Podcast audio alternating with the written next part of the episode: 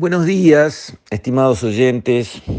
Quisiera referirme hoy al tema del salario real, porque entiendo, y con razón, va a estar en el centro de las discusiones a lo largo de la aprobación de la ley de presupuesto. Razonablemente, los sindicatos buscan defender el salario real de los trabajadores. Nada más razonable, porque para eso existen para defender y mejorar el ingreso de los trabajadores y además sus condiciones de trabajo. Los sindicatos no existen para hacer política, no existen para apoyar un partido político, no existen para eh, enfrentarse contra leyes votadas en el Parlamento, etcétera, etcétera. Esos son todos derrapes que un sindicalismo sin frenos sin límites, eh, ha ido eh, encontrando a lo largo de estos años pasados por la connivencia con la que operó con el partido de gobierno. Pero un sindicato bien centrado en su función obviamente tiene que preocuparse por el salario real de los trabajadores.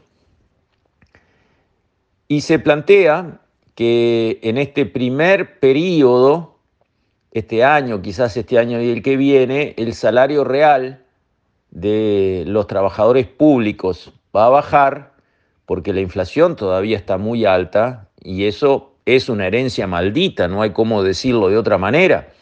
Sería mucho más fácil para los trabajadores y para el país que estuviésemos recibiendo una inflación de 2 o 3%.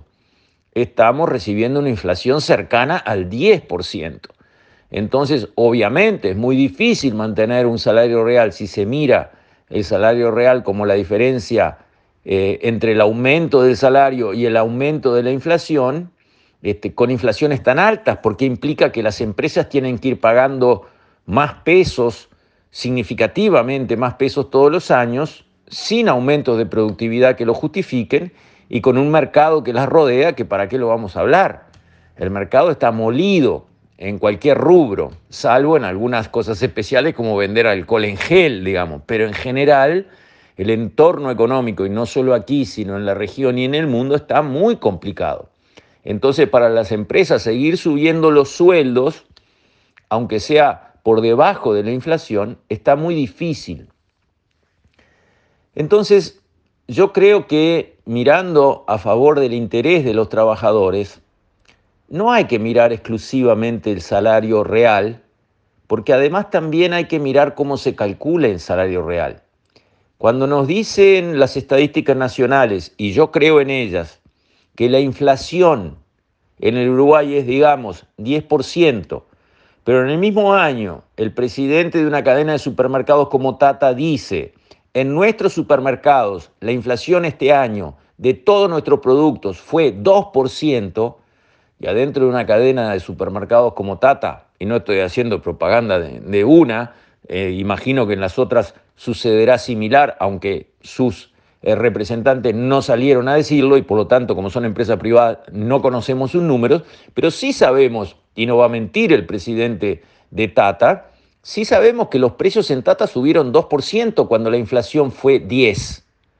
Ah, bueno, pero en un supermercado así, uno compra ropa, productos de limpieza, todo tipo de comidas, compra prácticamente todo lo que precisa una familia para vivir.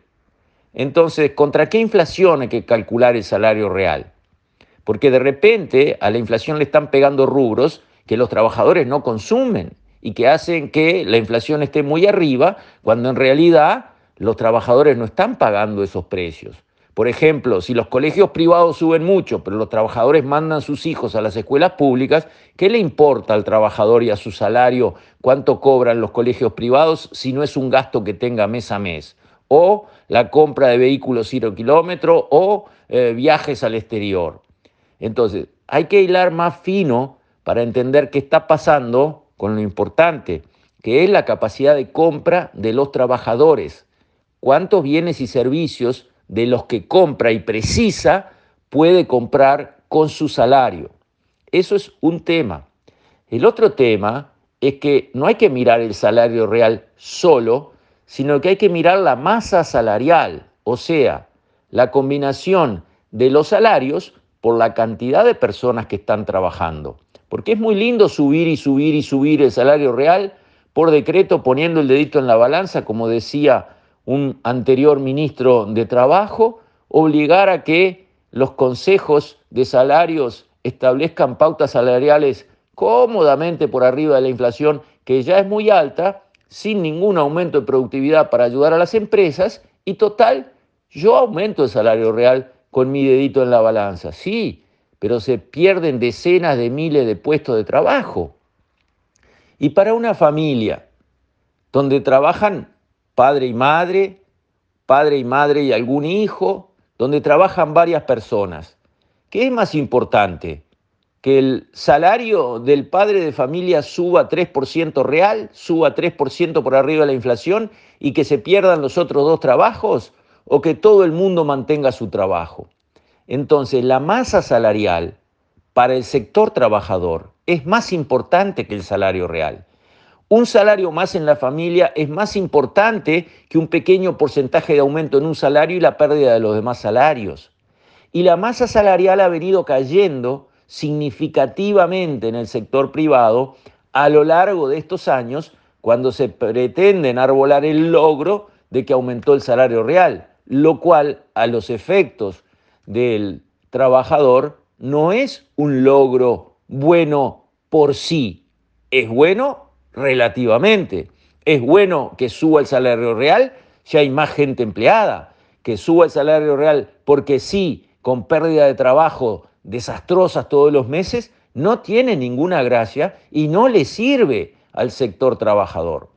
Lo contrario viene a suceder en el sector público, donde se promete mantener el salario real, según ha dicho la ministra de Economía, pero se va a reducir la masa salarial del sector público, no porque los empleados públicos ganen menos, sino porque se va a reducir el número que es excesivo a todas luces, no dicho por mí, dicho por el ministro Astori, que condujo la política económica del país durante muchísimos años, bueno, entonces de 314 mil, disparate, cantidad de empleados públicos, se va a bajar a X miles que van a seguir ganando lo mismo, pero la masa salarial del sector público, ojalá, enhorabuena y a Dios gracias, porque lo necesitamos mucho, va a bajar. Entonces, cuando hablamos de salario, hay que hablar del salario real y de la masa salarial. Hay que mirar las dos cosas para realmente defender y preocuparse por el sector trabajador. Si no, simplemente se los está usando como una bandera política para traer agua a algún molino, simplemente para tratar de conseguir un votito más. Con esto, estimados oyentes, me despido. Hasta mañana, si Dios quiere.